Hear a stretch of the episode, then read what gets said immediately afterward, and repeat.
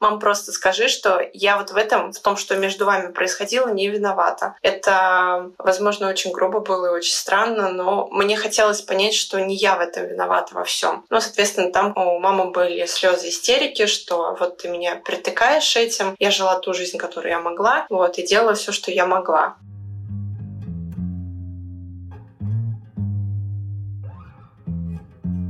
Привет! Я Катя Золотых, писатель, журналист и старший ребенок в многодетной семье. А я Кетван Джапаридзе, дипломированный психолог, человек, который каждый день помогает другим узнать себя лучше. Вместе мы создали подкаст «Мама не любила» для тех и про тех, у кого было непростое детство. В нем мы разбираем реальные истории людей, помогаем им отпустить прошлое, полюбить себя и понять. Мама она любила. Просто по-своему, как умела.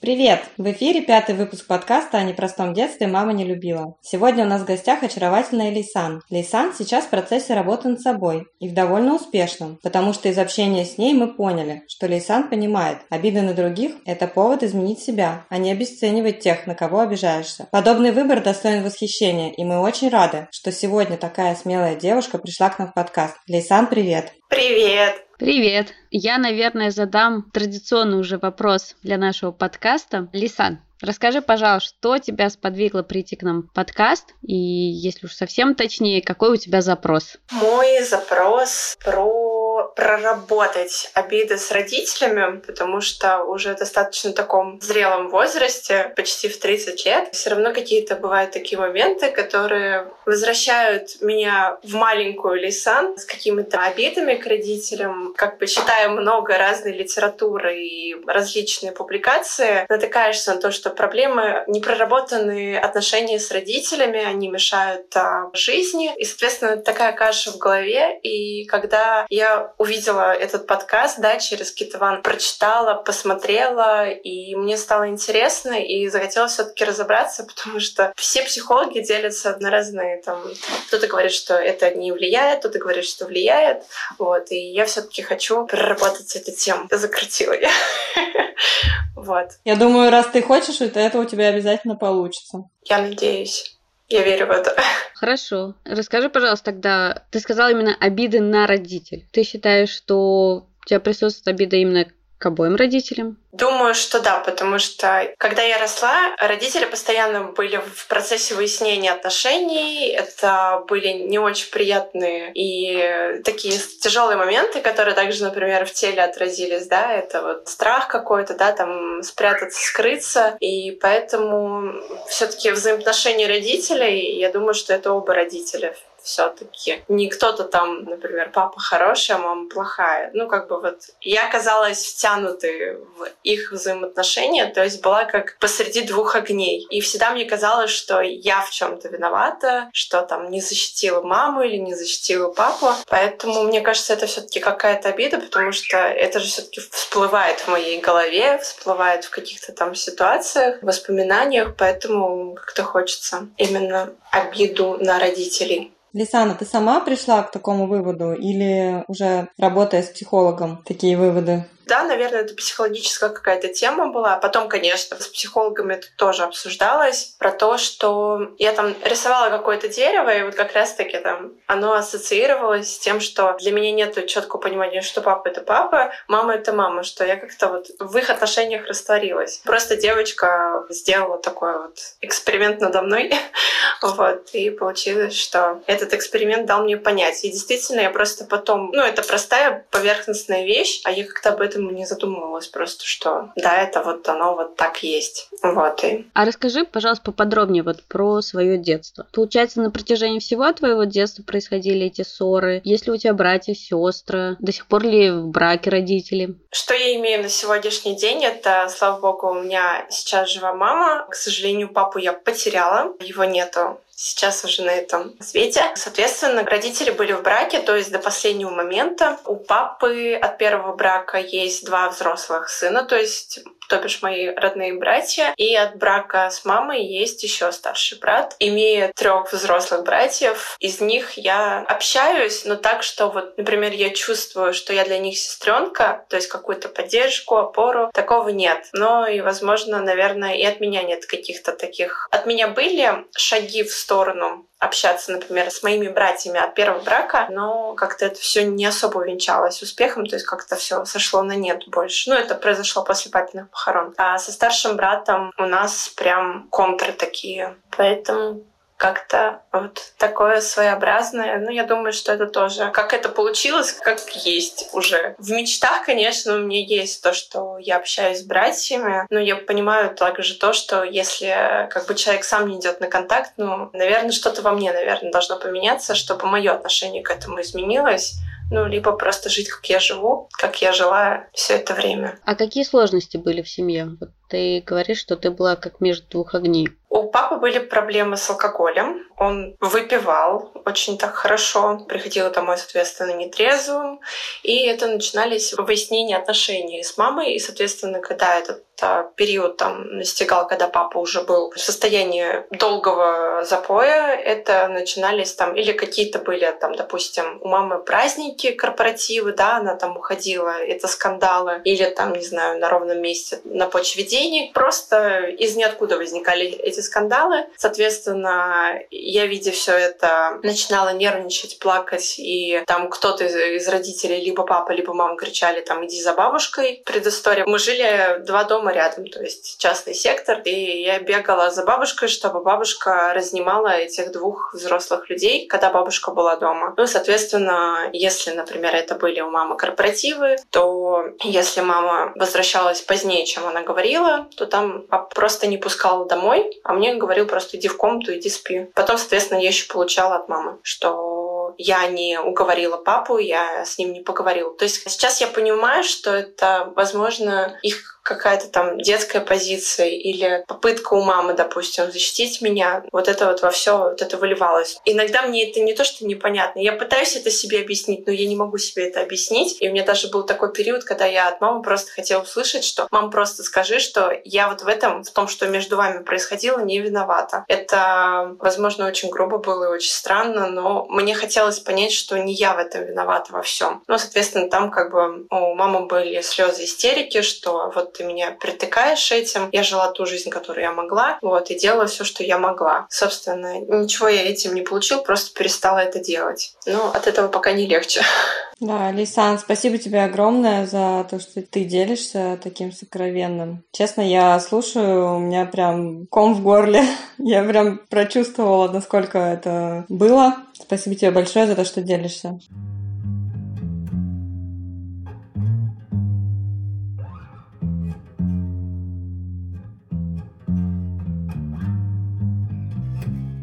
Когда твои родители ссорились, да, и отправляли тебя к бабушке, но у тебя есть старший брат, что он делал в этот момент? Брат в этот момент либо его не было дома, либо если он был дома, то это, соответственно, он защищал маму от папы. То есть маме нужна была защита детей, и вот. Ну, то есть там были драки, ссоры. Либо его просто не бывало дома, но потом уже, я не помню, сколько мне лет было, брата первый раз посадили в тюрьму. Ну, соответственно, его уже физически просто не было дома. Но при этом вот в этот момент родители, хоть они и ссорились, и там происходит, ну, как будто бы это стало реже происходить, но все равно бывали скандалы, но они стали реже. Они как будто чуть-чуть сплотились а, в плане там общей беды, и папа всегда, ну, как бы, несмотря на то, что брат не так поступал хорошо по отношению к нему, он помогал маме возить, ездить на свидание. То есть он никогда не пропускал эти моменты всегда впереди планеты всей шел. Мне кажется, что твоему брату было тоже довольно трудно, и, возможно, даже то, что он э,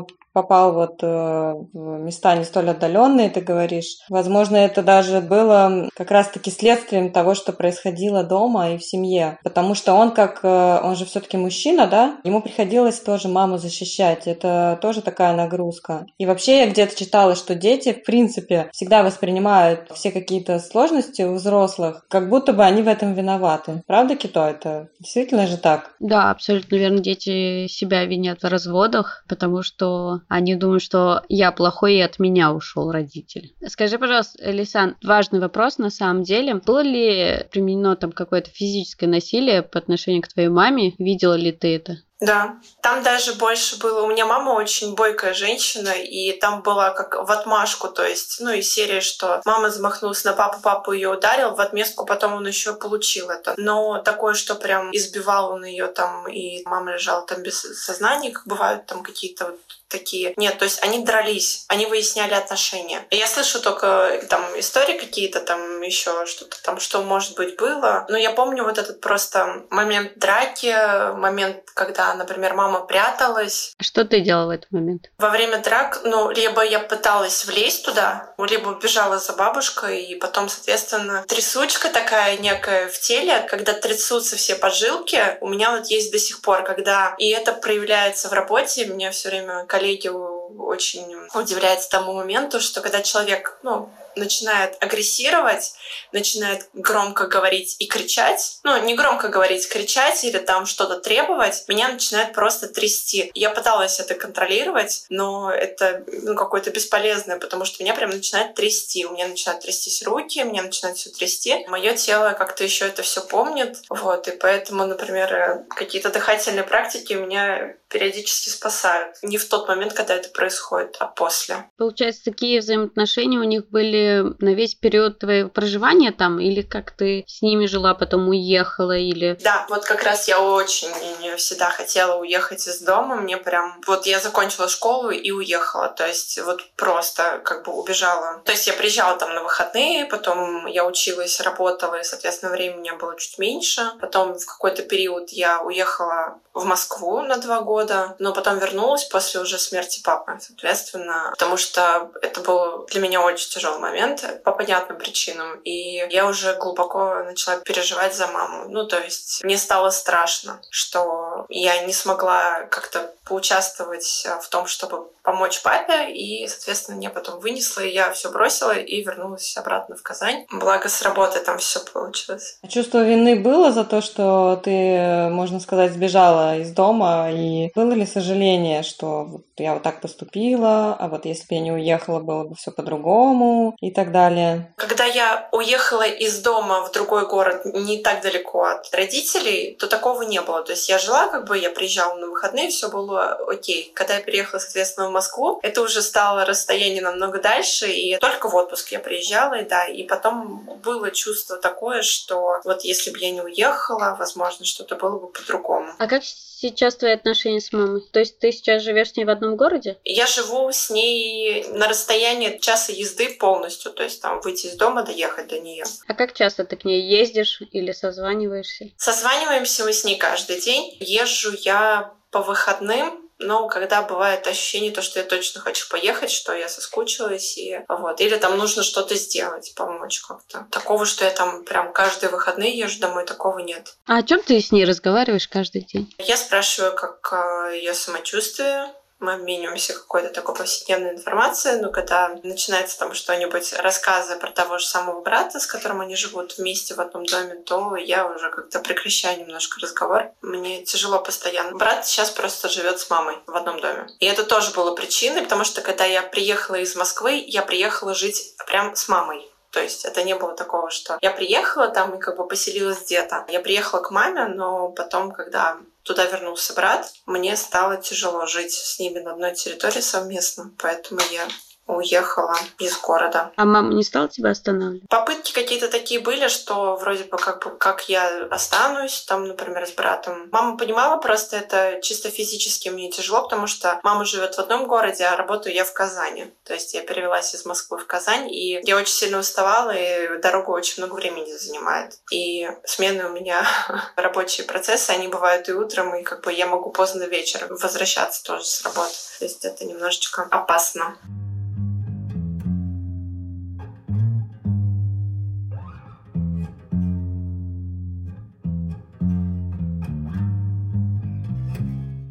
Давайте порассуждаем вообще, что такое обида. Обида это она складывается из двух э, чувств. Ну, то есть это наша реакция, это когда мы не вы, вообще вы, вытаскиваем свой гнев и печаль. Гнев и печаль соединяются, и получается вот это наша обида, потому что мы сами выбираем, обижаться нам или нет. Я думаю, что многие вот услышали даже в твоих словах, когда ты начала рассказывать, то когда ты говорила, что я была между двух огней, я должна была сделать то, я сделала то, и я чувствовала, что, может быть, я в чем-то виновата, да, и что мне нужно сделать, и что же ты просила на самом деле, чтобы мама тебе сказала, когда ты говоришь, что ты подходишь к ней, вот когда-то подходила и говорила, мам, ну скажи, что я что? Что не я в этом во всем виновата. Какое это чувство? Виновата в такой сложной жизни, которая была, что не все так, например, круто, как могло бы быть там, допустим, да, и что папа пил, что брат такой, ну, то есть вот какие-то такие моменты. А мне казалось, что вот все эти оплюхи, что я получала, или просто мне становилось страшно, что это я, это как-то я не помогла, не спасла и не сделала. Что-то сделала не так. Ты до сих пор так считаешь? Да. Потому что вот эта фраза, что во время драк ты либо разнимать, либо бежать за бабушкой, то есть ты должна их спасти, ты должна это что-то сделать, это твоя задача. И ужасная фраза, которую ты сказала, я не смогла поучаствовать, чтобы помочь ему, да, когда папа умер. Себя тоже винишь в этом? Дыши. Делай глубокий вдох. Будет легче можно сколько угодно прорабатывать. Получается, что все равно окунаешься в это и понимаешь, что нет. Просто это как слои. Просто мы снимаем сначала первично, это вот нам кажется, это обида, потом злость, а потом мы приходим к истинному вообще сценарию и к истинному вообще твоему поведению. Ты сказала, что тебе 29 лет, правильно ведь? Да. Ты как-то строишь свою жизнь самостоятельно, у тебя есть своя семья? Нет, мне комфортно быть одной. Мне кажется, я восполняю все вот это время. Это на самом деле не ужасно быть одной в плане того, что в комфорте быть одной, но если говорить о расстроении отношениях, отношений с мужчинами, то они не строятся. Здорово, что ты разрешаешь э, себе плакать. Это супер. Потому что зачастую вот такие вот девочки и мальчики, как мы, с тобой. Тебе не разрешают плакать. Я не разрешала долгое время, и понадобилось, наверное, не знаю, сколько месяцев терапии, чтобы я начала вообще плакать. А потом смеяться. То есть прогресс скоро будет. Одно следует за другим. А скажи, пожалуйста, а кто больше о ком заботится? Ты о маме или мама о тебе? Мне кажется, она. И сейчас она делает максимум, наверное, того, что она не делала раньше. Какие-то проявления нежности, заботы, похвалы. То есть она мне сейчас может спокойно сказать, что я там я классная, там я классно выгляжу, или делаю какие-то успехи, она искренне радуется. По поводу папы у меня было такое всегда, что он очень сильно пил. И потом последние месяца два перед смертью он вообще ничего не пил. И я так этому радовалась. Но перед этим предшествовало то, что он пьяно вызвал скорую, его везли в психушку, в психиатрическую больницу. И вот оттуда он мне звонил и говорил всегда, что, пожалуйста, приедь, забери. Я говорю, пап, ну как бы в смысле, как я тебя заберу? Ну, что я могу сделать? Ты как бы сам позвонил, тебя забрали. В итоге все равно там родственники помогли ему оттуда выйти. Алкоголизм плюс сильные препараты, его просто ослабили. Вот. И вот это моя невозможность помочь, то, что я не знала, как помочь, как я могу сделать что-то для него, то вот это потом мне, конечно, очень и сейчас.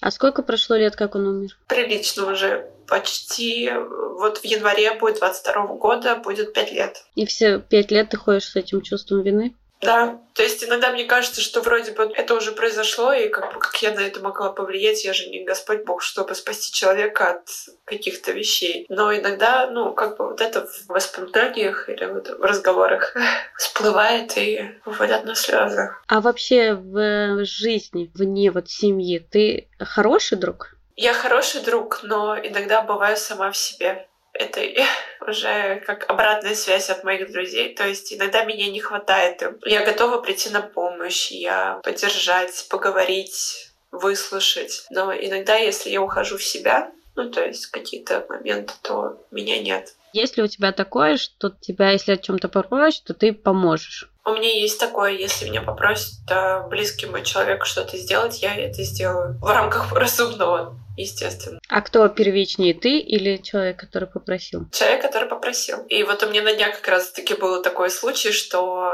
я, пойдя на то, чтобы быть с подругой рядом, переступила через себя. То есть я могла поехать домой и лечь спать, а я там просто переживала за нее. Находилась с ней рядом, то есть чтобы она спокойно добралась до дома, переступая через себя. А отношения были вообще вот длительные? Максимум месяца три. Ну, потом они продолжались на расстоянии, но это уже потом и закончились. Вот такие, что прям у меня был молодой человек. Больше, наверное, это про какие-то романы такие быстротечные.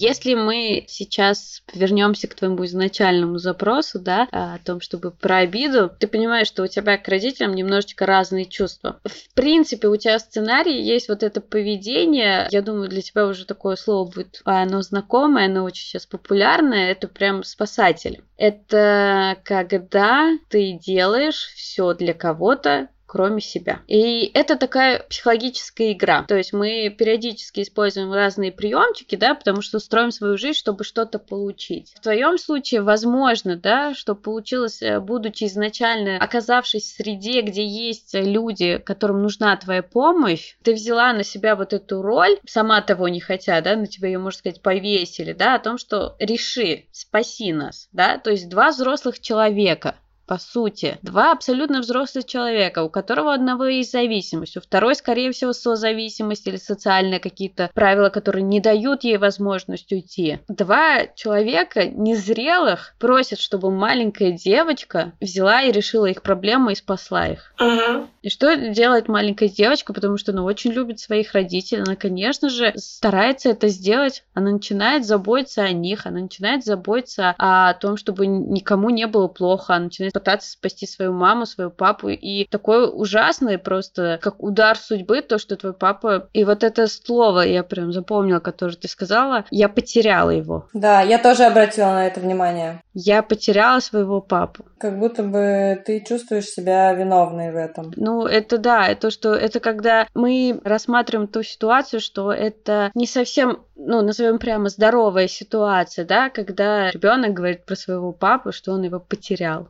да, именно вот в этом моменте, что я, и вот эта твоя фраза, что ты его не спасла, что ты не смогла, и вот это чувство вины, чувство спасательства, которое вот то, что сейчас с тобой происходит, да, в том плане, что я сейчас ни в коем случае не ставлю там какое-то клеймо, да, или там ярлык, но то, что тебе всего лишь 29 лет, но ты пока еще не строишь даже не семью, даже какие-то свои отношения, здоровые отношения, да, межличностные какие-то, и то, что ты из-за нее, из-за своей мамы переехала, вернулась в город, и даже тот момент, то, что ты созваниваешься с ней каждый день, просто узнать, жива ли она, чтобы у тебя внутри присутствует вот этот страх, что ее-то ты точно не можешь подвести, или ее-то ты должна спасти. Второго промаха ты не можешь допустить. Но я же понимаю головой, что это когда-то произойдет, она же не, не будет жить вечно. Вообще, как сценарное поведение, оно уже закладывается в нашем детстве, и это становится моделью нашей жизни. И мы, не понимая, совершаем эти поступки, да, я почему вот спросила про друзей, про интересы, да, других людей, то есть, когда мы пытаемся спасти всех, то есть мы пытаемся сделать что-то. Спасатель – это человек, который помогает, когда его не просят. Если уж совсем так сказать. Ну да. Я вот вместо того, чтобы дать э, стакан с водой, еще там спляшу, еще музыку включу, я не знаю, веером буду, опахалом тут махать и так далее. Да, то есть я сделаю все. Лишь бы не заниматься собой. Знаешь, там получается как бы не то, что заниматься собой, там кажется, что в этом и есть смысл жизни, заниматься другими. Там как бы, знаешь, такая штука, что а вообще непонятно, а как так заниматься собой? Что это вообще такое? Да. Серии, что значит любить себя? Что значит отказать кому-то? Представляешь, нет сказать. Если спасатель скажет нет, с ним что произойдет? Что с тобой произойдет, Лисен? Перестанет быть супергероем. Угу. Перестанет быть супер, супервумен. А зачем он помогает-то на самом деле? Чтобы быть нужной чтобы получить вот эту любовь. Просто в детстве он запомнил вот этот механизм. Он понял, что если он помогает, ему за это возвращают любовь. То есть это все очень простая схема. И когда мы вырастаем, мы продолжаем использовать эту схему, потому что это был единственный самый удобный способ получить эту любовь. И мы просто не можем по-другому, потому что это уже вот, ну, как бы наша модель. Нам уже тяжело понять, что вы представляете, когда вы несколько лет так живете, строите, а вам потом по-другому. Ну нет, конечно, зачем я буду по-другому? Ну да. Один из таких еще ужасных моментов, то, что мама-то не извинилась перед ней. Нет. Она ведь не сказала, что она была не права. Когда человек в процессе, когда человек и так чувствует свою вину и просит разрешения, да, вот приходит к этому объекту самому главному и говорит, мама, скажи, что это не я виновата. А мама берет и опять говорит, ты что, хочешь меня сделать виноват? А мама такая очень тактично становится сразу в позицию жертвы и говорит, вот я несчастная, меня сейчас хочешь обидеть, ты хочешь там мне сделать больно, ты хочешь меня обвинить. Да, и дальше включается спасатель спасатель просто. Когда спасатель видит жертву, это все. Забрала, упала и пошел спасать. Мама играет роль жертвы, да, если рассмотреть, то есть если папа все-таки у него была зависимость, да, то он, скорее всего, был как преследователь там или агрессор, да. Мама в позиции жертвы, ну и Лиса у нас в позиции спасателя стала. Треугольник Карпмана сложился, да. А у мамы еще там с Лисан такая вот прям нездоровая связь, да, вот эта вот ресурсная, когда привязала. Потому что жертвы и спасатели, они же прям вот э, идеальные команда. Ну, по сути, да. Потому что спасатель же всегда нужен кого-то спасать, а тут вот тебе жертва сидит. Классно. А жертва все время думает, а что же мне этот спасатель спасает? Вечно он не так спасает, все он не то делает, да, ему же тоже нужно пожаловаться на что-то. И что делает мама и ситуации с Лисан, да, у них вот этот симбиоз не совсем здоровый, он закрепляется да, и вот в этом вот показывается том, что Лисан, ее интерес, возможно, я сейчас в том плане, что возвращается в город, там живет там недалеко от нее, каждый день созванивается, еще по выходным ездит, хотя не каждый, но я не говорю о том, что созваниваться плохо или ездить. Симбиоз он всегда будет. То есть родители всегда останутся родителями. И это классно, когда там тебе 40 лет, это, да, и ты можешь позвонить маме, и она тебе скажет, не знаю, как ты моя девочка. Это классно. Это здорово, это нормально, потому что мы всегда должны питаться, и мы всегда должны знать, что есть тот человек, для которого мы вот все еще вот такие, да. Но когда мы это делаем, потому что мы чувствуем вину, вот это, и потому что нас привязали. Это не полезно ни для кого. Абсолютно. Это не полезно ни для спасателя, ни для жертвы. Ну, это некачественно, да,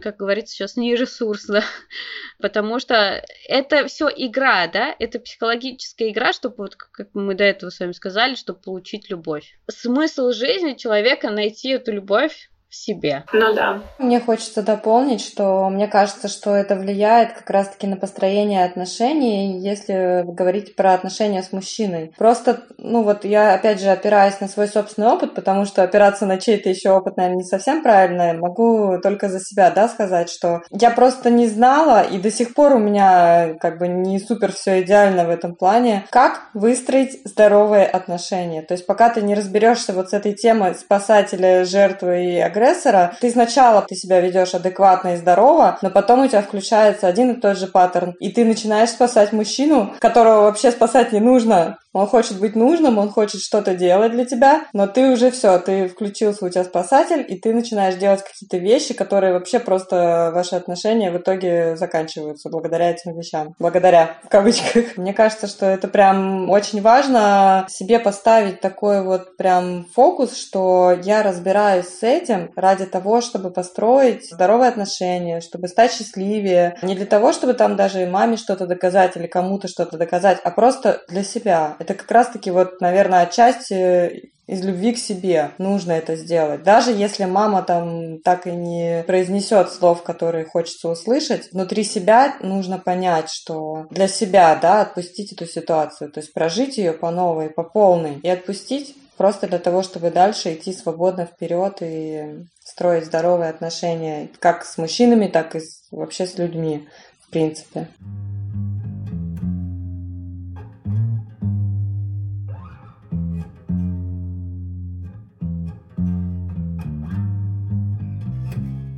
давайте момент того, когда человек не спасатель, когда здоровая помощь, да? Вот несколько показателей того, что человек никогда не делает больше половины. Человека попросили помощь, ну вот меня попросили помощь, никогда не делаешь больше половины, потому что тебя это попросили. Это такие вот основные моменты. Потому что человек верит в то, что ты можешь сам это сделать. Не то, что ты такой беспомощный, немощный, который не может свое время построить, не может денег заработать или еще что. Человек верит, что ты можешь. Убеет говорить нет. Вот это да потому что он заботится о себе. И когда его просят о помощи, он спрашивает, какую именно поддержку ты хочешь, какую именно помощь ты от меня хочешь, что именно ты от меня вот ждешь. Получается, вот спасательство – это когда мы делаем за человека то, что он может сам сделать. Вот в чем суть. То есть мы у него отбираем удочку и просто ловим э, рыбу. Да, абсолютно правильно, Катя, пример, потому что нам кажется, что мы сделаем хорошее, но тем самым мы подкрепляем веру в то, что он не способен сам сделать. Или подкрепляем его паразитизм или еще что-то. Но суть-то в том, что люди на самом деле способны на многое, просто им нравится вот этот момент. У меня есть пример потрясающий. Например, мы с вами сидим, если в реальной комнате, да, например, у Кати в гостях, и я спрошу, что тут это жарко. Вот я у Лисан спрошу, вот я даже не у Кати извини, у тебя вот и у Лисан я спрошу, Лисан, у тебя окно открывается? Да, открывается. А что бы ты сделал на самом деле? Возможно, тебе жарко, я могу его открыть. Чаще всего что происходит? Когда, это просто пример, да? Когда я говорила бы, вот если бы это сейчас была бы ситуация, я бы что-то это как-то подстроилась под тебя и сказала, ой, Лисан, у тебя вообще окно открывается, да? Вопрос такой в пустоту где-то там, да? Лисан в это время встает и идет открывать окно. Это манипуляции такие, бытовые манипуляции, если можно так назвать. То есть не было прямого обращения и прямой просьбы. Лисан, открой, пожалуйста, окно, здесь жарко. Вот так бы я сказала, как взрослый человек. Но я начинаю вилять и придумываю какие-то всевозможные манипуляции. А Лисан, как настоящий спасатель, да, если она попадет в руки, например, к человеку, который это считывает, да, то просто тут кладезь для того, чтобы воспользоваться ей. Можно и, ой, этот проект не могу, вообще ничего не успеваю, как тут вообще что-то сделать, тут какая точка должна быть. И тут рядом Лисан сидит. Лисан такая, что тут, где тебе там, что ты не понимаешь, что ты, то есть в ней сразу это просыпается, да, я просто сманипулирую, да, задам вот эту волну, и она ее сразу подхватит. Ну да. И чаще всего ее такие люди и окружают, потому что она сама их таких собирает. Ей же надо спасать людей всех, ей же нужны определенные личности рядом. Как я говорю, все это на поверхности, как все гениальное просто. Угу. Давайте подведем прям, э, вот смотри, только на прямые просьбы, да, мы помогаем. Но перед этим получается, что даже перед тем, как помочь на прямую просьбу, мы задаем себе вопрос, а мне это вообще нормально. А может быть, я в это время хочу в парке пойти прогуляться, знаешь. Вот эти два момента должны быть соблюдены, получается. Ты правильно говоришь, Катя, себя спросить, нормально ли мне, потому что вот это и есть позиция взрослого человека, который не ведется на вот эти манипуляции и спасательства, да. Взрослый человек что делает? Он всегда спрашивает, а я окей, мне норм, мне хорошо, потому что мы живем в социуме, и нормально иногда сделать то, что нас там социально, да, у нас есть какая-то дружба, и мы понимаем, что иногда можем вот тут вот сделать своему другу так, потому что, ну, не знаю, тебе дорог этот человек. То есть мы сейчас не будем говорить о том, что мы такие прям все как этот, жестко, да, живем так. Но в ситуации с листом, конечно же, важный момент это вообще начать понимать и чувствовать о том, что что хочет она. И самое главное, это прийти к тому, что, ну, это на самом деле так, что она вообще не виновата. Ее вины никакой нет в этом. Это было два незрелых человека, которые втянули тебя в эту игру. Ну да. Они тоже это не специально сделали, они просто не могли по-другому. Но они вот так получилось. И ты оказался в этой игре. Тебя вот поставили так. И так получилось, что ты в ней осталась и продолжаешь оставаться. Но вот сейчас есть тот момент, когда ты можешь сделать вот этот выбор и уже выйти из этого треугольника или выйти вот в сторону ближе к себе, потому что ты уже не хочешь быть вот втянута в эту игру. Важно понять, что на самом деле твоей вины там нет. Вообще никакой. Да, и очень важно себя хвалить каждый раз, как ты вот этот момент рвения кому-то помочь, когда тебя не просят, как только ты его замечаешь, или потом, может быть, ты не сразу начнешь прям их ловить, но быстрее будешь потом осознавать уже после. Очень важно не ругать себя за это, что вот я опять я, короче, спасатель, а наоборот говорить, блин, какая молодец, классно, я заметила этот момент. Вот да, мне тоже эта идея пришла. Супер, значит, я на верном пути, значит, на верном пути, значит, э, у меня все прям идет только наверх и будет лучше и лучше. Ну, мне кажется, каждый раз мы это говорим, конечно, но это такой очень интересный путь на самом деле. Я не знаю, мне кажется, вот этот момент того, что ты сейчас немножечко по-другому посмотрела на свой истинный запрос, что это не совсем просто обида, а немножечко другая модель, да, другой сценарий. Это такой, мне кажется, для тебя большой шаг уже понимать, в каком направлении тебе нужно идти, чтобы вот поменять эту позицию и выйти вот на полностью взрослого человека уже и проживать свою жизнь, а не быть привязанной к другим людям. Ну да, а, я уже просто не первый раз натыкаюсь на то, что я иду с одним запросом, вот вроде бы я его пишу, проговариваю, а потом получается, что внутри-то меня чуть-чуть другое сидит, и воля, наверное, вот сейчас уже более понятно, что это возникает в порывах спасти опять кого-нибудь, но не себя. Спасибо тебе огромное, правда, за вот эту искренность, за вот абсолютную настоящесть э, и какую-то оголенность в какой-то степени, потому что это прям ощущалось, и просто в этом потоке вот э, работы, вот я даже не просто беседа, а какой-то работы, это было очень настоящее и очень круто, и а, просто огромное тебе за это спасибо. Я надеюсь, что мы как-то помогли тебе приблизиться или определиться, или сделать еще один шаг на встречу к себе. Я думаю, что это ту главную цель, которую мы с Катей, наверное, преследуем, поддержать и, возможно, дать направление и просто сказать, что в жизни бывают сложности, но они тоже проходят. Они проходят и делают нас сильнее, ярче. Я на самом деле и Кате тебе, и Китован тебе очень благодарна за то, что у нас через такой промежуток это все произошло все-таки, что мы сошлись, что эта встреча состоялась. И для меня очень ценно не какое-то вот обсуждение просто с подругой душевное, что там вот тебе вот это нужно, вот это, то есть как бы попытка помочь, но я, наверное, где-то... Нет, я не понимала, что это треугольник действительно.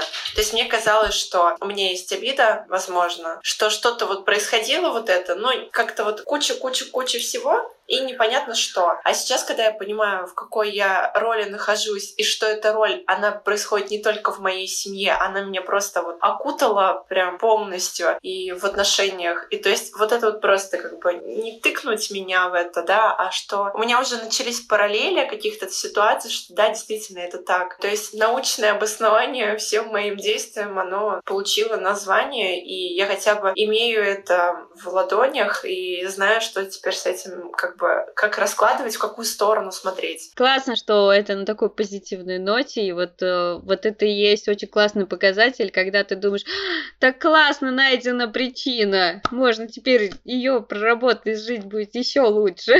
это очень круто.